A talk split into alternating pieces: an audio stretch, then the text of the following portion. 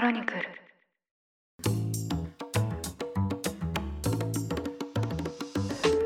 おはようございます。4月9日土曜日ニュースコネクトパーソナリティの野村貴文です。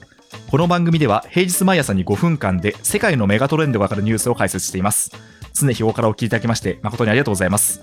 さて今日は土曜版としてゲストの方をお招きしまして世界の今についてさらに詳しく深掘りしていきたいと思います。本日のゲストはなんと3名の方にお越しいただきました財務戦略アドバイザーの田中真一さんカリフォルニア大学バークレー校ハース経営大学院エグゼクティブフェローの桑島博明さんそして慶應義塾大学教授の法田隆明さんです皆さんよろしくお願いいたしますよろしくお願いします。お願いします。お願いします。はい。実はあの今回お越しいただいた皆さんはですねちょうどこの4月の週明けに新刊本 SDGs 時代を勝ち抜く ESG 財務戦略を共著者として出版されます。でですねご縁というとですね私もともと前職のニュースピックス時代に田中さんにですね大変お世話になりまして、まあ、いろんなこう企画をご一緒させていただきました、まあ、あの講座に出ていただいたりとかですね取材をさせていただいたりとかってことで大変その説はお世話になりました。あ、こちらこそ大変お世話になりました。はいいろんな機会をいただいて本当に感謝してます。はい私、はい。ニュースピックスがなかったら今の私はないので、特に野村さんとかですね、、はいろんな方に多くお世話になって、はい、もう大変ありがたく思っています。いやいや、ありがとうございます。田中さん、あれなんですよね、その財務戦略のプロなんですけど、お菓子作りがめっちゃ得意で、でしかも、トライアスロンも、されているっていう、こうなんですかね、何足のわらじを一体履いてるんだろうかっていう方なんですけど、い。や、なんか、わなんかそれ、そういうと、なんか私遊んでばっかりみたいじゃないですか。でもそうなんですよね。だからぜぜひね、ちょっと田中さんにあの、スポーツトークとお菓子トークもしていただきたいと思うんですけど、まあ今日はね、はい。ちょっと後半にはい。お願いしたいなと思っております。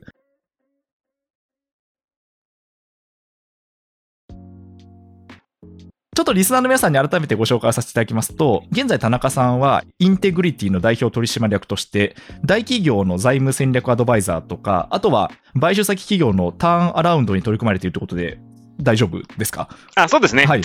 ここ最近は比較的、まあ、ここ最近というか、ここ何年か、はいずっと比較的景気が、景気がいいという言い方が適切かどうかわからないんですけども、はい。よかったので、ターンアラウンドの新しい案件っては、実は私自体はなかったんですね。はいはい。ただ最近はむしろそのスタートアップ、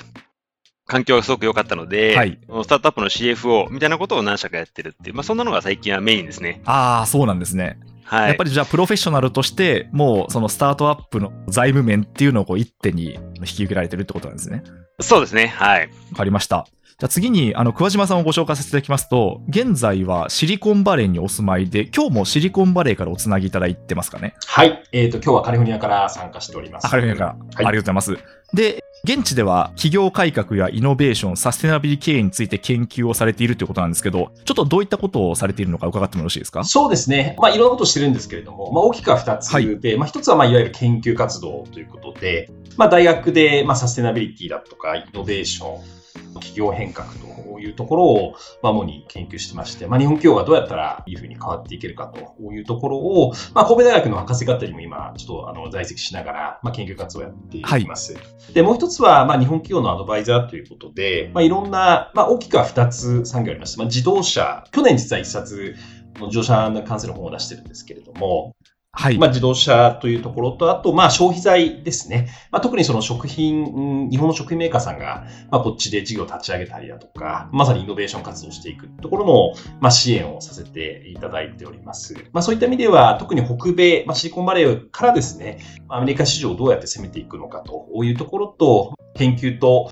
あのコンサルティングと、まあ、両方でご支援できたらなということで今活動しています。ああじゃあそのアカデミアの中にもいらっしゃいますし実ビジネスっていうんですかね、はいそ。ちらの方もされているっていうことなんですね。そうですね。まあ、やはり、その今、このサステナビリティもイノベーションもそうなんですけれども、まあ、やっぱり非常にあの動き、まあ、変化がまあ非常に早いものですから、まあ、やっぱり実ビジネスだけでやっていくと、まあ、やっぱり全体像をどうしても見失いがちなので、特に自分の時間の3割ぐらいは、やっぱり本当にあの研究だったり、リサーチだったりというところで、まあ、最新のトレンドというところを見ながら、まあ、それをもうあの日本企業にダイレクトにお伝えをしていくというところで仕事をしております。わかりました。じゃあちょっとぜひそのご経験からのお話を後ほど伺いたいなと思いまはい、す。よろしくお願いします。はい。で、最後に、法田さんのご紹介させていただきますと、本田さんは UBS 証券、そして企業などを経まして、現在はコーポレートファイナンスやソーシャルファイナンスを専門として、慶応義塾大学で教壇叩いているということなんですけど、改めてちょっとご紹介いただいてもよろしいでしょうか？はい。専門としてはコーポレートファイナンス、企業の財務戦略と、あとソーシャルファイナンスって言ってですね、クラウドファンディングとかふるさと納税とかですと。ので、まあ、企業や地域が資金調達をして、どうやってプラスの富を生み出していくかっていう、そこについて研究教育をしているという状況です。はい、ありがとうございます。慶應義塾大学ではもう立たれて長いんですか？えっとですね、いいご質問で、はい。まだ1週間か2週間ですね。あ、あ、そそう、そうだったんですか？ちょうど3月まで神戸大学の経営学研究科にいまして、はい、はい。大学の教員としては、この春で13年目ですね。はい、はい。はい。あ、すいません。プロフィールにごめんなさい、私、あの、拝見したんですけど、確かに書いてましたね。2022年4月から現職ってそうなんですよ。すごい愚問を聞いてしまいました。全然全然。はい。ありがとうございます。じゃあ、そうか、この4月から、そのもうベースを神戸から東京に移されてってことなんですね。そうですね。住まいはもともと東京だったんですけど、はい。まあ、職場も、まあ、総合政策学部なので、正確には藤沢なので、東京ではなくて神奈川なんですが、はい、まあまあ、関東近郊ってことですね。はいはいはい。はい、総合政策学部はあれですね、こうユニークな人材を生み出すので、その本当に東京では有名ですけどね。そうですよね。ので楽しみにしてます。はい、ありがとうございます。ということで、お三方と共にですね、今日はお話をしていきたいなと思います。どうぞよろしくお願いします。お願いします。お願いします。今日のテーマはですね、ウクライナ戦争後の ESG というのを大テーマにさせていただきました。問題意識としましては、今回お三方が書かれた本、SDGs 時代を勝ち抜く ESG 財務戦略なんですけど、これ私も拝読をさせていただきまして、まあですね、おそらくまあ ESG 経営の決定版になるんじゃないかなというような、すごくいろんな角度から財務戦略の角度もそうですし、どういうふうにこう人材を登用していったらいいのかとかですね、ケーススタディも含めて書かれていまして、こう本当に ESG 経営っていうのを意識する方は、本当にあまねく読んだ方がいい本だなと思ったんですけど、一つ、やはりこう、ウクライナ戦争っていうのが、こう ESG にどう影響を与えているのかっていうのを伺いたいなと思いまして、まあ、特にエネルギー価格がすごく今高騰してると思うんですよね。で、思い出してみると、去年まではやはりこう脱炭素とか再エネとか、そういった議論が活発になってきていて、もう石油いらないよねっていうような話だったと思うんですけど、今は本当に石油が止まっちゃうともう本当に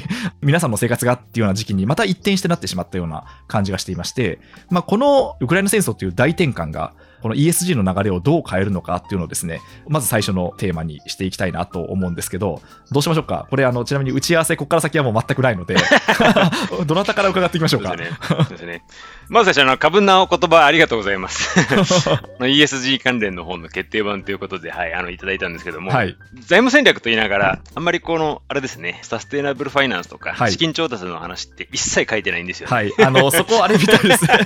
田中さんに伺いましたけど、そこはあれですか、編集の方と皆さんのなんか齟齬があったんですか、うん、いや、というわけじゃなくて、はい、我々が得意なところに集中して書いたっていうのが多分本音で、はいはい、で、あとあれなんですよね、サステナブルファイナンスとかっていうのは、それそれでまあ議論、例えば EU タクソノミーとかね、まあいろいろ面白い議論あるんですけども、それをね、本に結構真面目に書くと、若干退屈なんですよね。はいはい。で、あんまり面白くないということで、えー、あとは単純に言うと、今、証券会社さんでも銀行でも行くと、もう根節丁寧に教えてくれるので、はい、あのそんなにね、あんまり本で大真面目に時間取って書くほどの 論点じゃないなっていう、はいはいはい、あれ一種の割り切りですね。えー、あの、えー、あえてだから個性を出した、振り切ったっていうのが、まあ、我々のメッセージですかね。はいはい。はい。ということで、あと、今日のテーマですよね。はい。はい。じゃあ、どうします？せっかくだから田中さんからお話しいただけますか？じゃあ簡単に、はい、私の方から簡単に。多分これあれですよね。このウクライナ戦争によって ESG のこのイニシアチブが、こう、減速するんじゃないかとか、停滞するんじゃないかとか、はい、あもしかしてこう機運がしぼむんじゃないかみたいな、そういう懸念とか関心があるってことですよね、逆に言うとね。そうですね、はい。で、あの、もちろんね、短期的には、その今、ロシアからね、石油ガスが買いにくいとか、っていうのがありますよね。で、結局、天然ガスっていうのは、こう、トランジッションって言って、今までこう CO2 をもくもく出してた、まあ、こういう経済からグリーンなエネルギーに移行していこうという中で、天然ガスっていうのは、その石炭とかに比べるとね、CO2 排出量が半分だということで、まあ、トランジッションの中で位置づけられるエネルギーということで、まあ、世界中でこう、ニーズが高かったわけですよね。はい。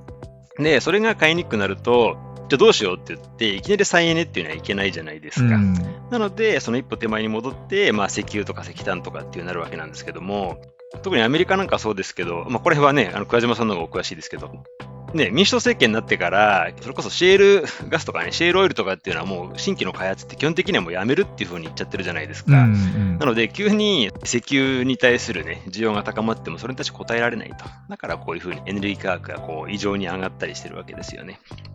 なので、なんとなくその、これによって ESG ってやっぱりこうちょっときつかったんじゃないかとかね、はい、炭素に振り切るのっていうのはやっぱりちょっとこうファンタジーだったんじゃないかみたいな機運あるはあるんですけども、うん、むしろ私は逆で、短期的にはその若干こう停滞とかね、計画からビハインドするってあると思うんですけども、これ逆で、私は ESG とか脱炭素に対するそのイニシアチブっていうのは、むしろこれで加速すると思うんですよ、ね。あ加速する。はいはい。これはもう、あの、もう皆さん見ての通りですけども、やっぱり 特にヨーロッパのエネルギー源っていうのは、石油で多分3割ぐらいですかね、ロシア。天然ガスだと思ってるんですよね。そうですね。なので、はい、こうやって一国に依存するのは、もう極めて危険だっていうのを改めて認識したわけで、うん、でむしろ、これは加速するはずですよね。うん、だから、グリーンエネルギーとか、それから蓄電の技術の開発とか、普及とかっていうのは絶対早まりますよね。うん。わかりました。今、桑島さんお名前が上がったんで、いかがですか？そうですね。まあ、やっぱり、私もアメリカで今見ている感じだと、特にその、確かガソリン上がってるなとかっていうのはあるんですが、やっ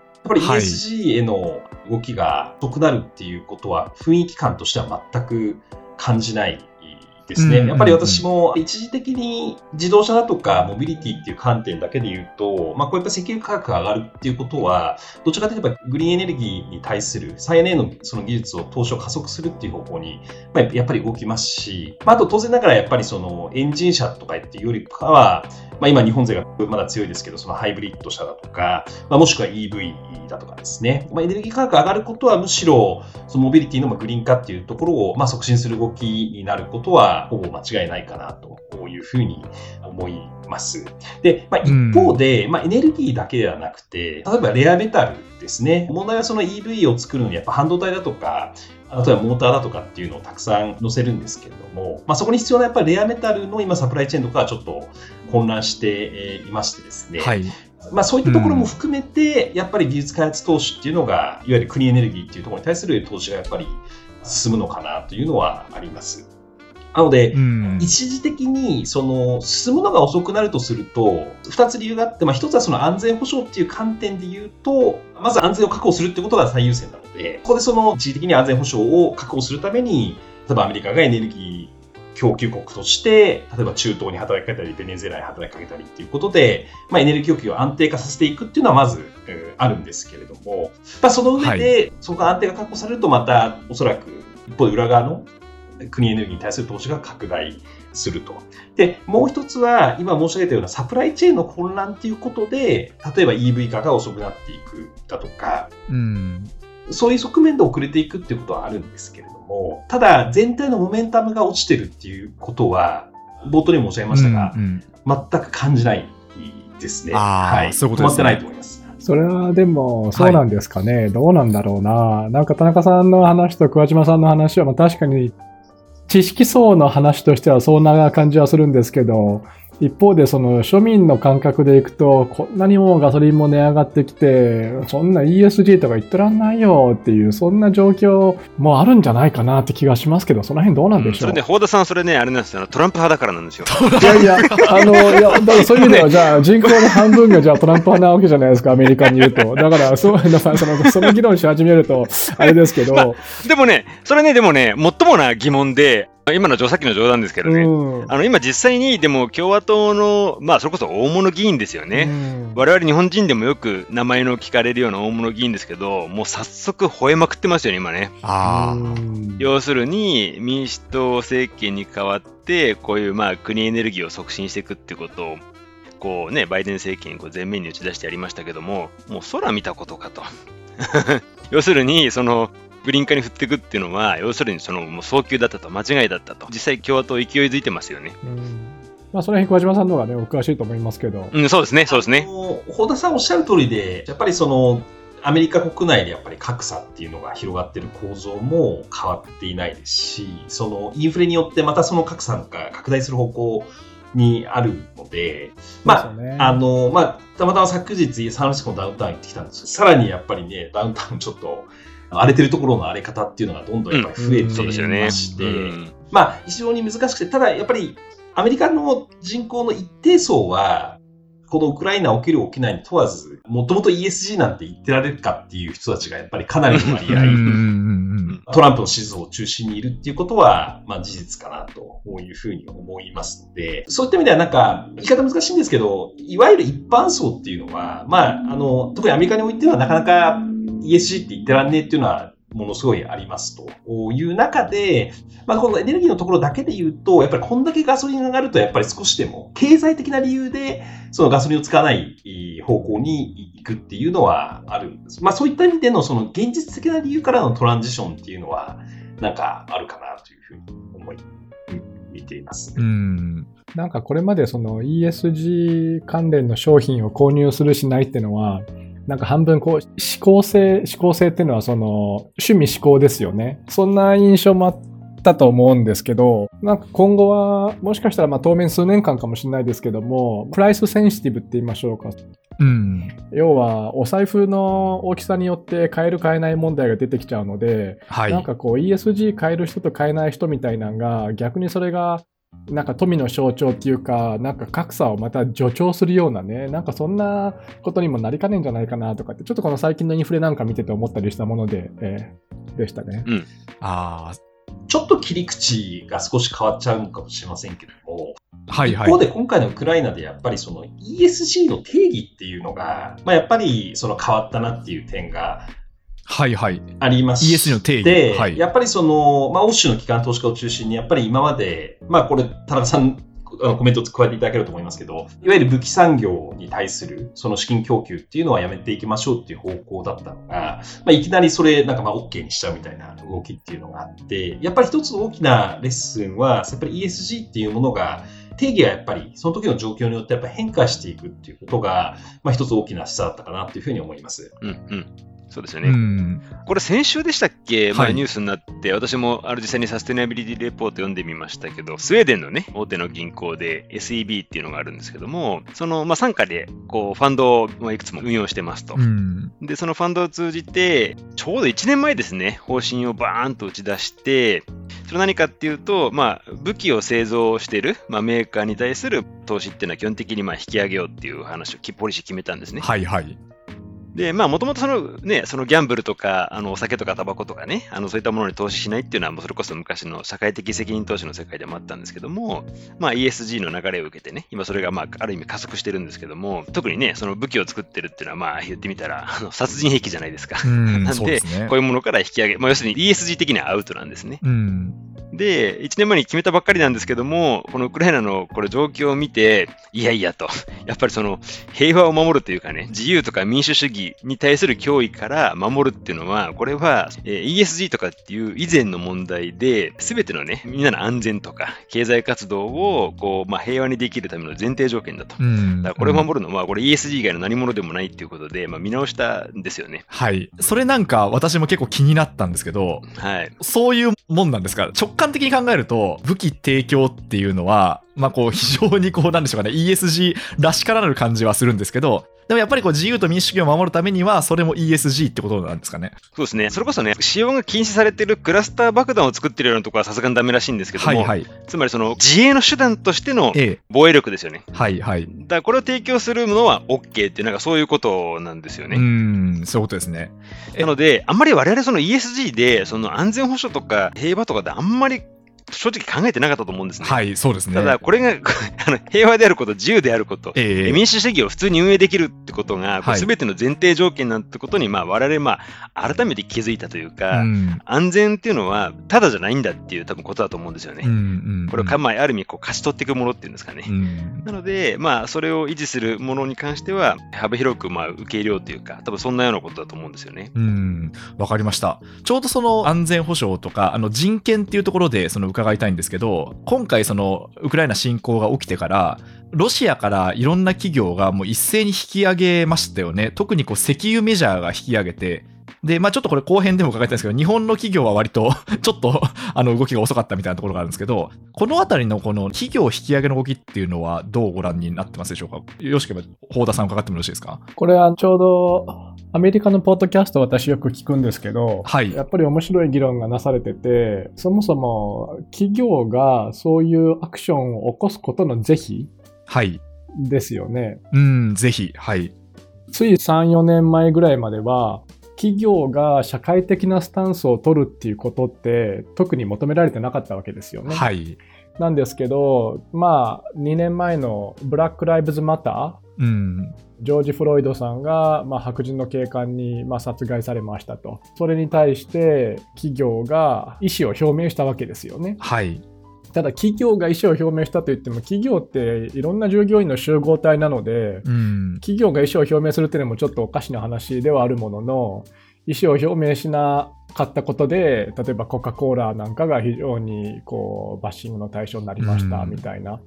であれ？企業ってそんな意思表明する存在なんだっけっていうところ？そこの多分議論っていうのがまだまだ十分にはし尽くされてない中で今回のが出てきましたと。はい。で、じゃあ一方で、あれをやったこと、要はロシアから撤退することで、誰をどういうふうに困らせて、どういう結果を求めてるんだろうっていうと、それもどうも明確ではないと。はい。で、一時的に撤退しても、一時的に撤退しなくても、どっちをとっても何か言われるっていう、よくわかんない。状況なんですよそうですね。なかなか大変ですね、意思決定が。うん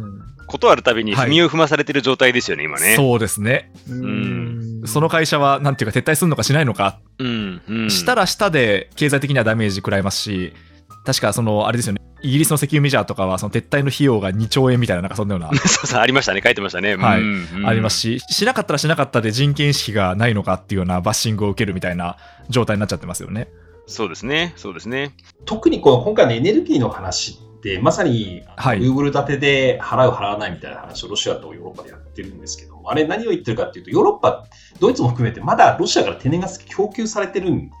でですよね。で、はい。そうですね。で結局これ人権って言った時に、これやっぱりその、まあ、若干変な話ですけど、エネルギーってやっぱないと困るものですよね。そそれは日本の人たちも一緒で、やっぱりいくらロシアのに対する制裁といっても、じゃあエネルギー源がこう切れてしまったら、当然ガソリン代も上がりますし、まあ、生活困りますというところで、うん。まあ、やっぱりそれはその正直産業によるという話と、でその人権って当然そのウクライナの方みたいな話もあれば、ロシアの方っていう話もあれば、一方でその日本に住んでるう我々日本人の方にとってどうかっていう話もあって、まあ、そういった意味で昨日ですか、その岸田さんがあのサハリン2はやめないみたいな発表を出してたんですけれども、ええ。まあ、今、あのアメリカでいろんな人と話してると、やっぱりコンセンサスとしては、まあ、もちろん今回の話あるんだけれども、まあ、とはいえその個別の理由ってあるよあるよねと。特にその、まあ、ヨーロッパもそうですし、日本もそうですですけども、やっぱりエネルギーの輸入国ということで、まあ、一方でアメリカっていうのはエネルギー需給が、まあ、事実上達成されていると。で、まあ、そういうところに本社のある会社と、エネルギーを輸入しなければいけない国の会社によって、やっぱりあの取り入れるアクションが変わってくるっていうのが、まあ、今の現状かなというふうに思います。なので、ことはさほど単純ではないというのが、うん、そうですね。特にアメリカにいると見えてくるという感じでしょうか。うん。そうですね。物をロシアから買う会社と物をロシアに売る会社がごっちゃになって議論されてる部分もあるじゃないですか。はい、はい。今のね、オイルの話であればロシアから買うわけなので、はいそうするとロシアにお金が落ちると。うん。一方で例えばじゃあマクドナルドみたいな会社あるいはユニクロもそうですけどもロシア国民に何かを売りますと。いうと別にロシア自体にそんなに大金が落ちるってわけではまあないですよと。でうん。何がしたいのかっていうとロシア人を困らせることによってロシア人がこんな不便な生活を強いられてるのはプーチンさんのせいですというふうに思ってくれるってことを願ってるんですけども、まあ、俺はあのそのアメリカの聞いてたポッドキャストで話が出てたんですけど、じゃあ困ったロシア国民は本当にこれであプーチンはけしからんって言うのかっていうと、そうではなくって、うん。なんだよ、なんだよ、マクドナルド、なんだよ、ユニクロとかっつって、結局そのアンガーっていうその怒りは西側諸国に向けられちゃうだけじゃないかはいみたいな話があってですね、その物を売る会社がロシアから撤退することの、まあ、実効性ですね、についてどうなんだみたいな議論があって、まあ面白い論点だなと思ってたんですけどね。そうですね。まあそう考えると、その経済制裁というか、まあ企業のそういう引き上げっていう動きが本当に意図した目的に沿ってるのかっていうのはもう一回考えなきゃいけないですね。まあ、やっぱりその ESG に関しても、先ほど申し上げたように、やっぱりルールというものがやっぱり移り変わっていく。で、これはやっぱり、はいはい、その原理原則はもちろんあるんですけれども、まあ、やっぱり大きな流れで言うと、例えば国として ESG のテーマを進めようとすると、やっぱりコンセンサスがないといけない。あの、やっぱサポートを得なきゃいけないっていうのがあると思っていて、で、まあ、そのサポートを得るために、やっぱり、エネルギーの話だとか、まあ、最低限やっぱり生活が整って初めて ESG ができの議論ができるみたいなところはやっぱり非常にあるのかなと。で、今ちょうどそういう時期で、うん、まあ、一方でやっぱり日本ってグローバルでやっぱルール、ESG に限らず、まあ、昔ノルディックスキーみたいな話もありましたけれども、やっぱりルールの変更ってやっぱりヨーロッパとかアメリカって容赦なくやっぱりやってくるので、そ、ね、まあ、そこに対してのやっぱり受け身もそうですし、もっと欲を言えばそのルール形成みたいなところにちゃんと関わっていけるような、まあ、立ち位置っていうのはやっぱり持たないとて、で、これはやっぱりその非常に複眼的な思考がやっぱり求められるので、やっぱり今回、極上のごとくその ESG っていうことを進めてると、実は足元救われるっていうことも、まあ、一方でま、リスクが露呈したかなというふうに今回思ってまして、まあ、それをやっぱり今後日本企業はどうすべきかっていうところを考えていくときに、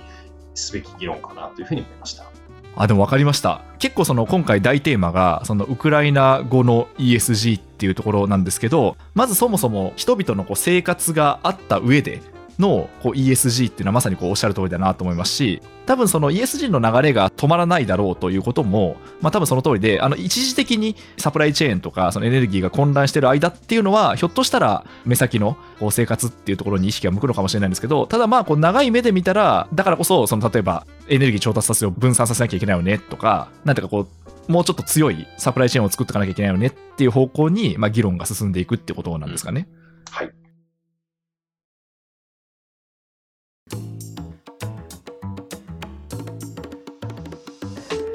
ということで、この話ですね、おそらくまだまだ論点がですね、たくさんありますので、来週も引き続きお伺いしたいなと思ってます。で、来週は特にですね、ではじゃあ日本企業とか日本が一体この状況にどう対処していったらいいのかっていうところをですね、特にフォーカスあって伺いたいなと思いました。ということでですね、そろそろお時間なんで締めさせていただきたいと思います。お三方には来週もご登場いただきます。今週はありがとうございました。ありがとうございました。ありがとうございました。ありがとうございました。ニュースコネクト、お相手は野村貴文でした。それでは良い週末をお過ごしください。